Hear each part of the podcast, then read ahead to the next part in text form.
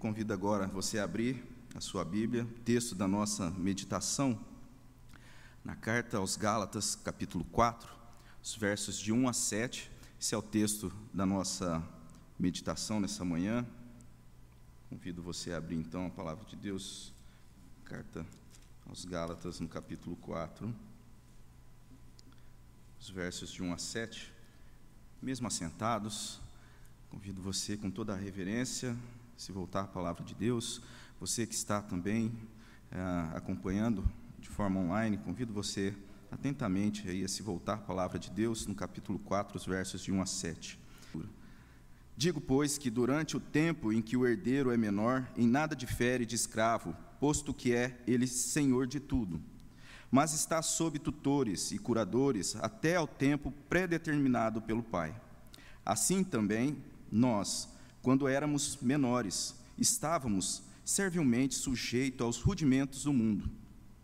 Vindo, porém, à plenitude do tempo, Deus enviou seu Filho, nascido de mulher, nascido sob a lei, para resgatar os que estavam sob a lei, a fim de que recebêssemos a adoção de filhos. E por vós, e porque vós sois filhos, enviou Deus ao nosso coração o espírito de seu filho, que clama: Abba, Pai. De sorte que já não és escravo, porém filho, e sendo filho, também herdeiro por Deus. Amém. Vamos orar mais uma vez. Bondoso Deus, nós agradecemos, agradecemos, ó Deus, por esse momento de culto e agradecemos pela tua palavra, ó Deus, a tua revelação, ó Deus, que podemos nesse momento nos voltarmos e meditarmos, ó Deus, e clamamos a tua orientação, a ação do teu Santo Espírito, ó Deus, a fim que sejamos por ela, Pai, ensinados, é, consolados, ó Deus, e por ela também, ó Deus, venhamos a crescermos, ó Deus, na tua presença para a honra e glória do teu nome. Pedimos assim, ó Deus, no nome de Cristo Jesus. Amém. Amém. Não sei se você já pensou e imaginou de repente receber uma carta informando a respeito de uma herança, uma grande herança que foi destinado a você, ou de, de repente receber uma carta com uma notícia muito boa, muito importante, isso acontecendo é, nesse período do Natal. Eu lembro que é, na minha época de infância, havia na nossa família o costume de fazer ali então aquele amigo secreto. E o que acontecia, como a gente morava em uma cidade diferente do restante dos familiares, esses familiares então faziam ali o sorteio dos amigos e depois enviavam uma carta com os nomes, os nomes para que a gente fizesse ali o nosso sorteio em casa. E aí era aquela expectativa de receber essa carta então para ali ah, ficar sabendo o nome que haveria de ser o amigo ali para ser revelado no, no Natal. Então, na véspera, a gente ficava, eu, meu irmão, ficava todos, ficávamos ali, aquela expectativa muito grande de receber, então, essa, essa carta, e a gente recebia com alegria, e aquilo indicava, então, que realmente o Natal estava chegando, e era um motivo de, de alegria para a gente. Quando nós olhamos esse trecho da palavra de Deus, ela é uma carta que o apóstolo Paulo então dirige a, aos Gálatas, a, essa, a essas igrejas da região da Galácia. E aqui nós vemos então que Paulo escreve para lembrá-los, entre outras coisas, que eles eram herdeiros, que em Jesus eles eram herdeiros de um grande tesouro. Paulo ele escreve essa carta é, combatendo é, o retorno de, um, é, de uma religião vazia que estava então acontecendo ali, um retorno de costumes e práticas judaizantes. E, e Paulo escreve então essa carta aos Gálatas, até com conhecimento de causa, porque ele mesmo era um judeu convertido ao cristianismo, ele havia encontrado com Jesus e ele está então preocupado com aquela situação, e ele escreve essa carta, então, contando da sua experiência com Cristo nos primeiros capítulos, e quando nós chegamos então nesse trecho que a gente leu aqui no capítulo 4, Paulo vai reforçar mais uma vez a importância de uma relação verdadeira com Deus. E o que nós temos então é aqui registrado é o fato que Deus enviou o seu filho, e isso traria implicações, implicações de mudança de vida para aqueles, primeiro, para aqueles primeiros leitores. Existia ali um grande perigo naquele momento da história, naquele contexto, no início da igreja, que seria uma vida religiosa, é, que não agradava a Deus, e de repente até uma prática religiosa, uma certa simpatia pelo conceito cristão, mas que era apenas é, ali estaria sendo praticado com meras práticas é, da religião. E o perigo também era tudo isso acontecer e sendo ensinado naquele momento, no início da igreja, aquilo ah, passando a ser difundido, aquelas práticas. E práticas que, na verdade, eram naturais a eles antes da conversão, antes do encontro com Jesus.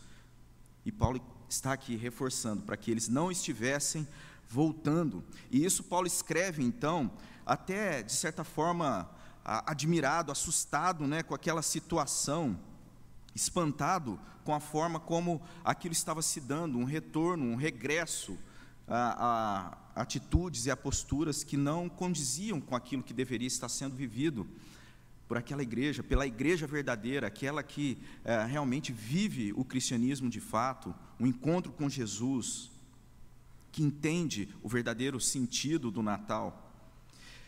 Quando nós temos lá no capítulo, no início dessa carta, no capítulo 1, verso 6 e 7, nós temos assim: Admira-me que estejais passando tão depressa daquele que vos chamou na graça de Cristo para outro evangelho, o qual não é outro, senão que alguns que vos perturbam querem perverter o evangelho de Cristo.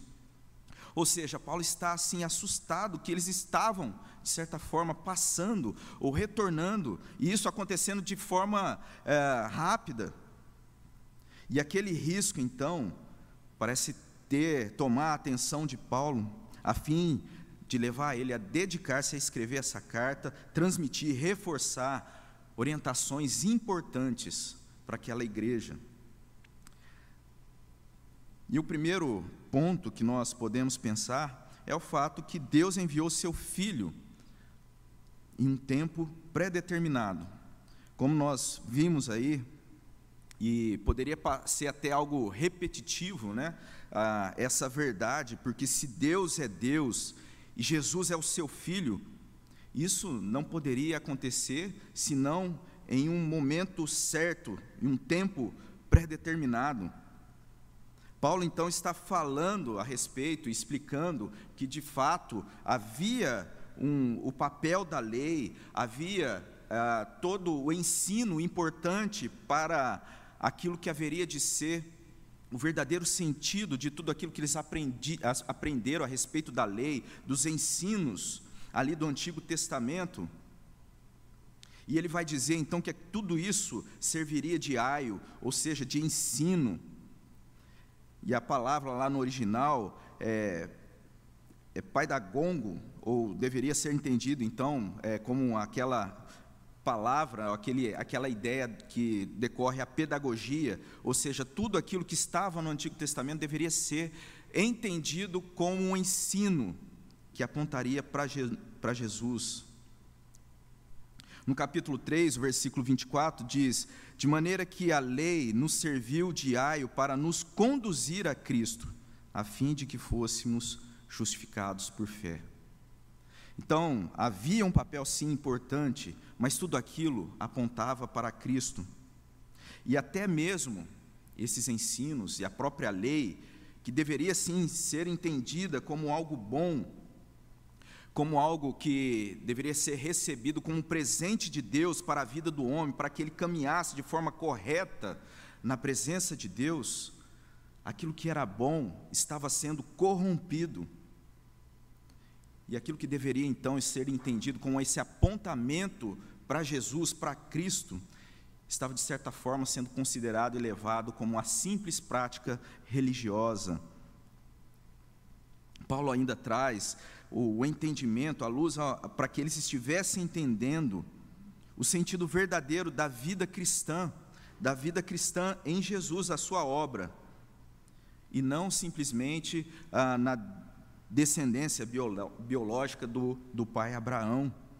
E aí a gente vê essa preocupação sendo registrada no capítulo 3, na, já no final do capítulo 3, o verso 28, de Sarte, não pode haver judeu, nem grego, nem escravo, nem liberto, nem homem, nem mulher, porque todos vós sois um em Cristo Jesus. E se sois de Cristo, também sois descendentes de Abraão e herdeiros segundo a promessa. Paulo se dedica a ensinar que aquilo que eles haviam recebido do ensino da palavra de Deus tinha um objetivo, um apontamento para Cristo. Deus enviou seu filho para a mudança de vida.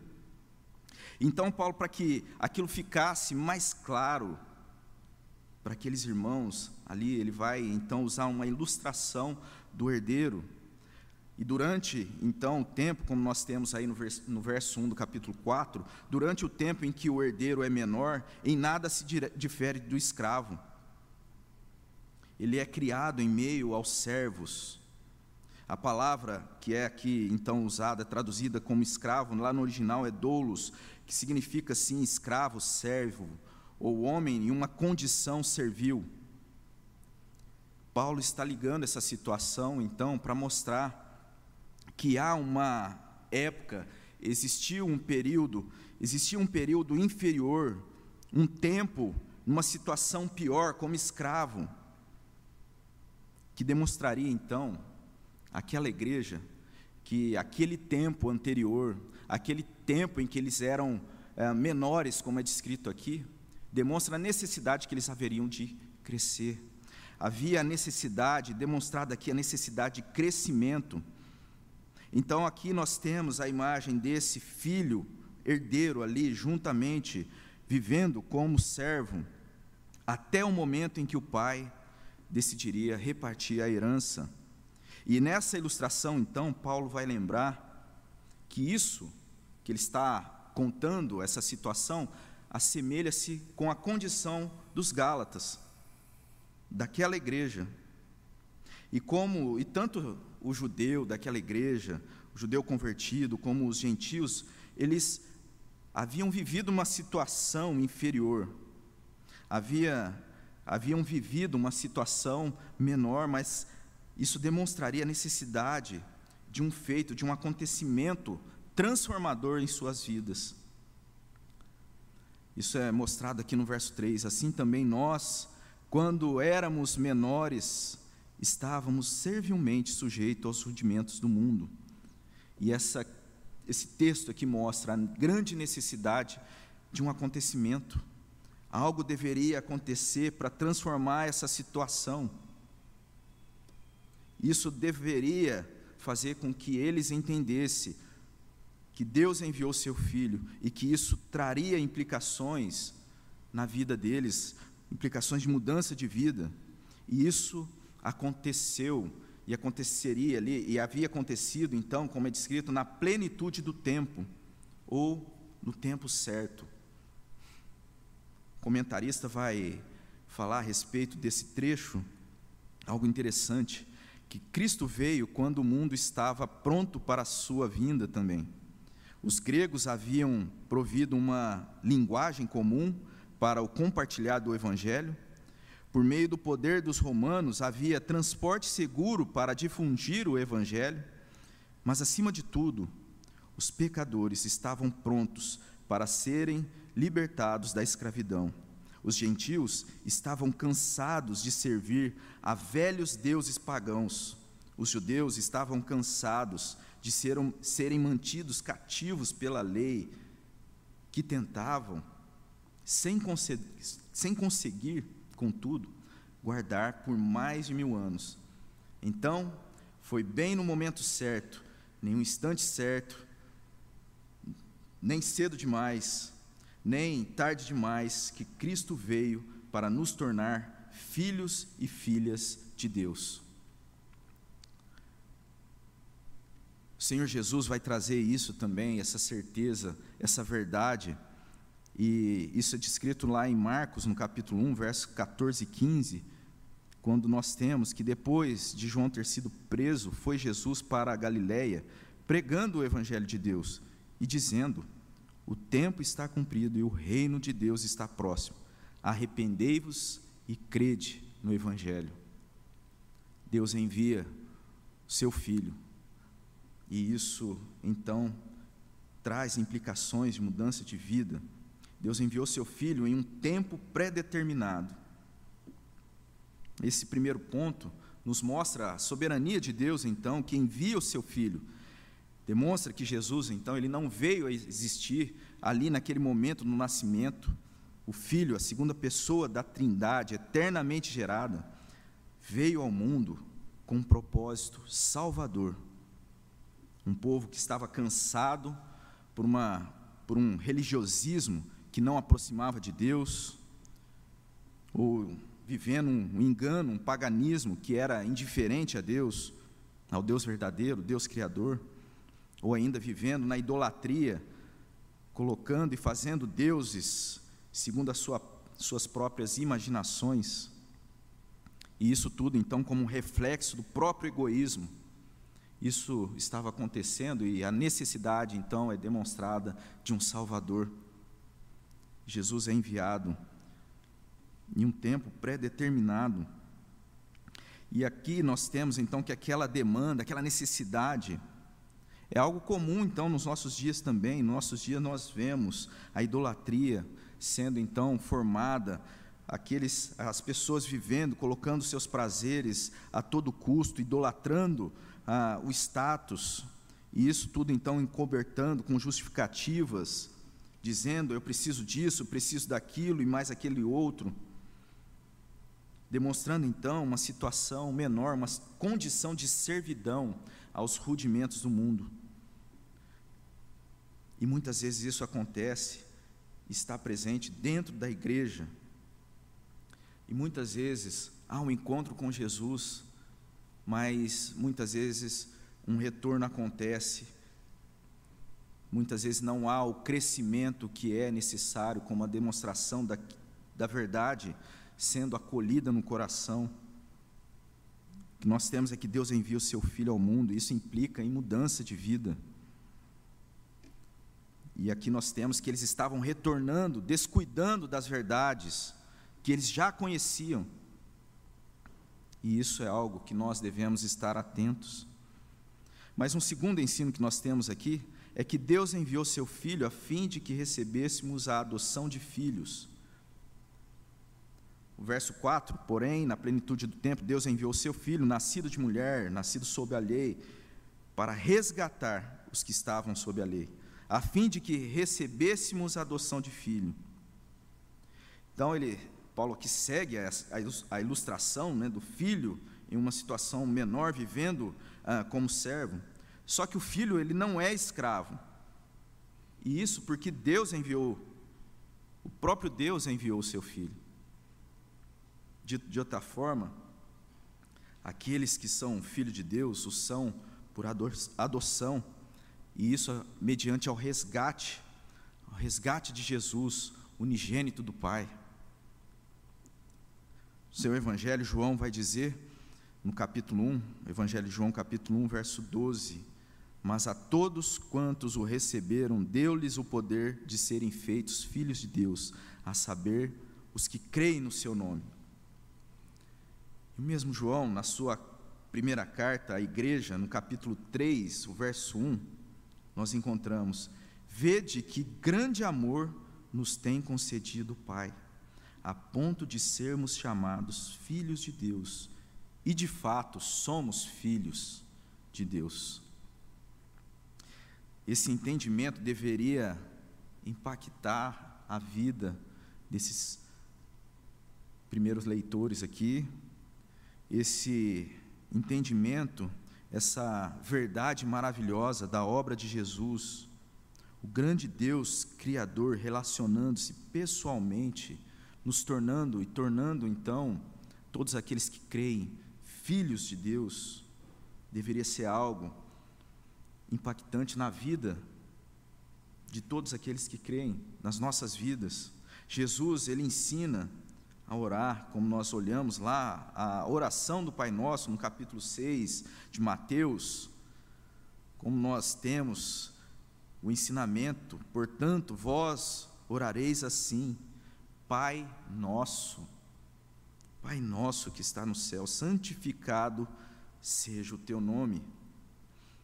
E nesse início, então, da oração, da forma como ela é ensinada, nós podemos ver dois princípios importantes dessa relação íntima que a obra de Jesus possibilita àquele que crê.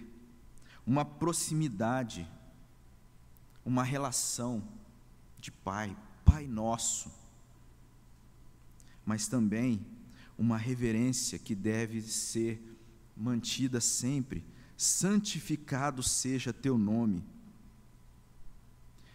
E de certa forma, Paulo, a preocupação dele é que esse entendimento poderia estar sendo então negligenciado aqui por essa igreja. Isso estava então levando a preocupação a Paulo, e ele se dedica a, esse a essa carta, ao ensino. E ele entende então que isso a, o afastamento ou essa falta de crescimento estava levando essa igreja a deixar a pureza do Evangelho. Eles então estavam passando a colocar as suas esperanças em suas próprias obras, em não em Cristo. Nós temos então que a intimidade, a proximidade, deveria então ser lembrada, ser revivida por aqueles irmãos, deveria ser reforçada, mas isso também não deveria ser separado de um outro parâmetro que é a reverência. Um pai próximo, amoroso, que envia o seu filho unigênito para que também fossem filhos de Deus, para que nós também uh, sejamos filhos de Deus, mas um Deus santo, digno da reverência, de toda a reverência. E muitas vezes isso é confundido. Muitas vezes essa relação, ela não é muitas vezes considerada da forma correta, muitas vezes até se pronuncia uma proximidade, se diz em oração, pai, pai papaizinho, mas na verdade sem considerar a Cristo, o seu ensino e como ele nos ensina a orar, lembrando que sim, é o nosso Pai, o nosso Deus, mas é um Deus santo. Isso não porque nós não sejamos filhos de fato, mas porque nós somos aceitos na dignidade dele mesmo, no nosso Senhor Jesus. E aqui nós temos então que Paulo está ensinando o envio de Jesus. Deus envia o seu filho e esse envio que está sendo mostrado aqui, que deveria transformar, impactar, trazer crescimento, transformação na vida dessa igreja, e como nós aqui nessa manhã, olhando para a palavra de Deus, também sendo impactado com essa verdade, com o verdadeiro sentido no Natal que deve transformar a nossa vida, esse envio que está sendo anunciado aqui, é mostrado aqui que é, ele tem um aspecto, uma característica de um envio duplo. O verso 6 vai dizer: Porque vós sois filhos, enviou Deus ao nosso coração o Espírito de seu Filho que clama, Abba Pai. E isso é assim porque Deus enviando o seu Filho, se Deus também não enviasse, o Pai e o Filho não enviasse o Espírito Santo, para nos despertar a respeito dessa verdade, nos dar entendimento, isso não faria sentido. E o envio do Espírito, então, não apenas traria iluminação, sentido a respeito dessa verdade, mas levaria, então, ao desenvolvimento, ao crescimento, e não essa postura que é dita aqui por Paulo um, um regredir na vida da igreja que estava acontecendo lá. Paulo estava de fato muito preocupado com isso. E um pouco mais à frente, aqui nesse capítulo 4 de Gálatas, da carta aos Gálatas, no verso 19, Paulo vai dizer: Meus filhos, por quem de novo sofro as dores de parto, até ser Cristo formado em vós. E isso parece ser algo muito importante para Paulo, que houvesse de fato o crescimento até Cristo ser formado em vós, havia necessidade de um desenvolvimento, de um progresso na vida da igreja, na vida cristã. Em outra carta, Paulo vai dizer algo também a respeito desse assunto. Nós temos então Paulo mostrando na sua carta aos Romanos, no capítulo 14, no capítulo 8, verso 14, pois todos os que são guiados pelo Espírito de Deus são filhos de Deus. Porque não recebeste, não recebestes o espírito de escravidão para viverdes outra vez atemorizados, mas recebeste o espírito de adoção, baseado no qual clamamos, Abba Pai. O próprio Espírito testifica com o nosso espírito que somos filhos de Deus. Ora, se somos filhos de Deus, somos também herdeiros, herdeiros de Deus e co-herdeiros com Cristo. E se com Ele sofremos, também com Ele seremos glorificados. Então, o que Paulo está então aqui despertando e reforçando e que parece ser algo muito importante é que isso sendo verdade, isso sendo crido e acolhido no coração, a adoção mediante a obra de Cristo, que só foi possível pelo seu nascimento, como nós celebramos nessa data, o verdadeiro sentido do Natal, que Deus enviou o seu Filho, isso deveria levar então a um crescimento. Deus enviou seu Filho a fim de que recebêssemos a adoção de filho. E um terceiro ensino aqui é que Deus enviou seu Filho para sermos também herdeiros Então, como nós vemos aqui, os Gálatas deveriam compreender que isso, Deus envia o seu filho num tempo correto, um tempo determinado. E havia necessidade daquilo que ficou para trás ser deixado, a necessidade de um crescimento. Deus enviou seu filho para que fosse então é, recebido e que fosse acolhido e que houvesse então uma nova vida, como filho também, co-herdeiro com Cristo, a adoção de filhos. E aqui, como esse terceiro ponto que eu gostaria de pensar, é que também fossem herdeiros, sendo filhos de Deus em Cristo Jesus, no seu nascimento, na plenitude do tempo. Isso implicaria mudança de vida, porque eram herdeiros segundo uma rica promessa.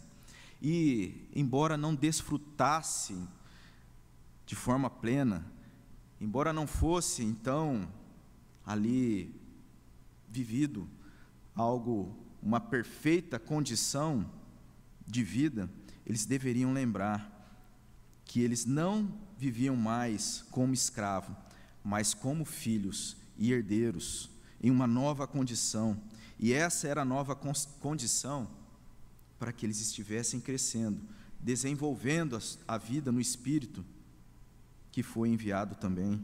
Dessa forma, eles não estariam mais sobre os rudimentos do mundo, mas uma nova vida no Espírito Santo. E quando ele vai terminando, quando Paulo já vai terminando essa carta aos Gálatas, lá no capítulo 5, no verso 1 é dito: Para a liberdade foi que Cristo nos libertou Permanecei, pois, firmes, e não vos submeteis de novo a julgo de escravidão. E essa seria então a base para que eles estivessem vivendo uma vida correta, uma vida segundo aos valores corretos, uma vida então que demonstrasse ah, o respeito, obediência a Deus, e não simplesmente com uma atitude ah, religiosa ou não simplesmente para corresponder a uma expectativa de que eles estavam por si mesmos conseguindo e conquistando e alcançando então algum progresso que na verdade não havia, era um regresso, porque na verdade a vida deveria ser vivida na dependência de Deus segundo o seu espírito. E isso é dito assim também no capítulo 5, no verso 25: se vivemos no espírito, andemos também no espírito. Então não era a força deles mesmos, mas em todo tempo deveriam estar plenos, cheios de gratidão a Deus na sua obra, no envio de Jesus, no Filho de Deus e o Espírito Santo. Então, assim, como nós temos o, o verso 22 do capítulo 5, mas o fruto do Espírito é amor, alegria, paz, longanimidade, benignidade, bondade, fidelidade, mansidão, domínio próprio. Contra essas coisas não há lei. E os que são de Cristo Jesus crucificaram a carne com as suas paixões e concupiscências.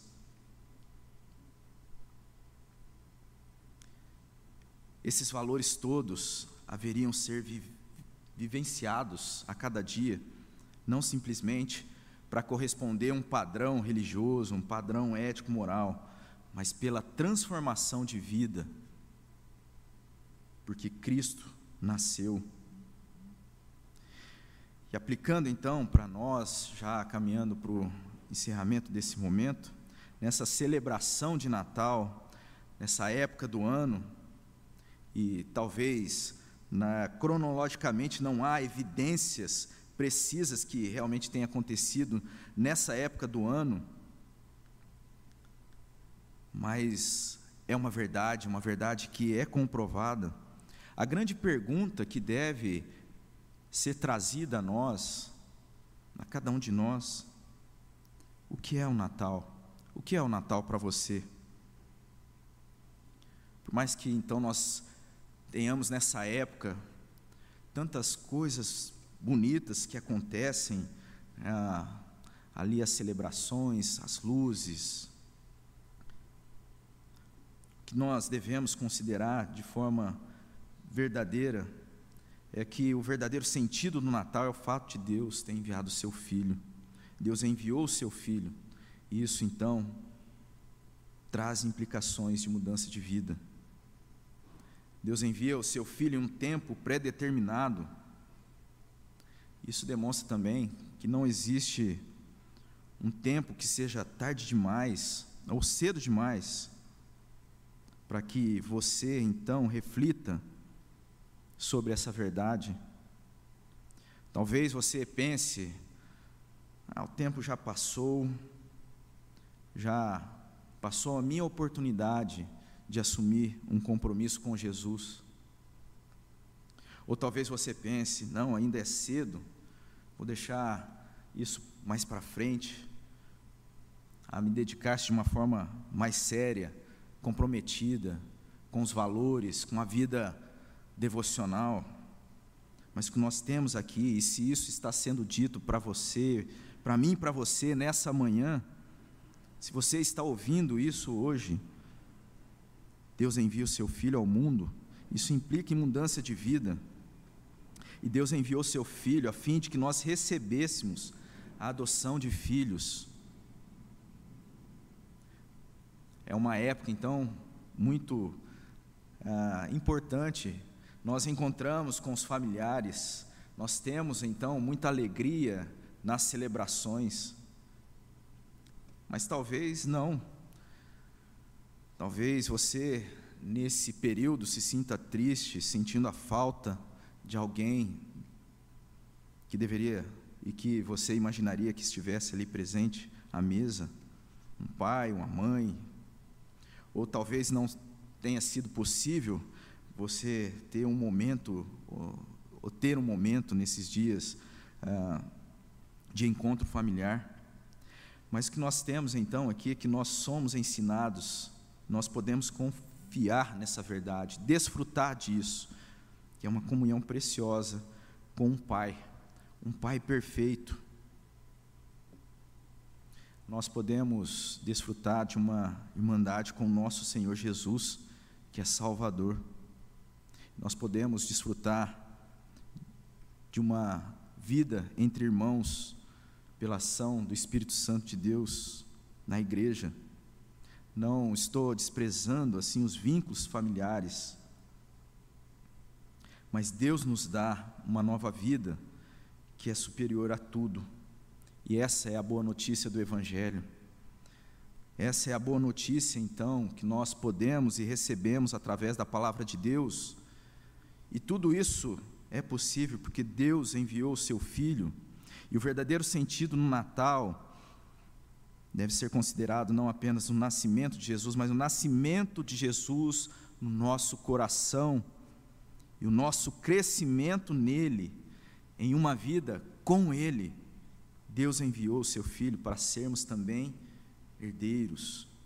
Talvez você não tenha recebido nesses dias uma carta, talvez você nem receba uma carta dizendo que você tem uma herança de um tio e agora você então pode é, desfrutar de uma grande fortuna como herança. Talvez você não tenha recebido uma carta ali dos familiares, como era a minha alegria lá quando criança, com os bilhetes, né, com os papelzinhos ali para serem então revelado na, na cerimônia ali na, na revelação do amigo secreto. Talvez você não tenha recebido nenhuma carta ou nem um e-mail, ou talvez nenhuma mensagem ali do WhatsApp. Mas é que a palavra de Deus está mostrando que nós temos uma herança que é anunciada, e é uma herança muito mais preciosa. E um texto que eu acho muito bonito da palavra de Deus que mostra essa verdade a respeito da grande herança, está lá em 1 Pedro, no capítulo 3, verso no 1 Pedro, capítulo, 1 Pedro, capítulo 1, verso 3.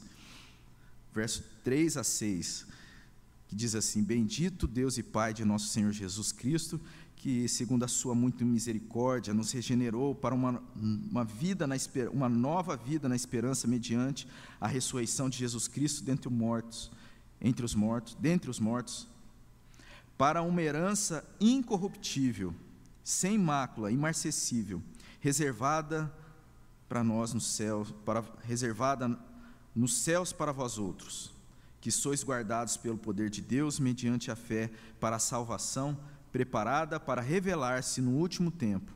Nisto exultais, embora no presente, por breve tempo, se necessário, sejais contristados por várias provações. Então, o apóstolo Pedro traz também essa ideia da, da herança, e é muito é, interessante que essa herança é dita aqui incorruptível. E talvez, se é recebida e se você recebeu uma herança,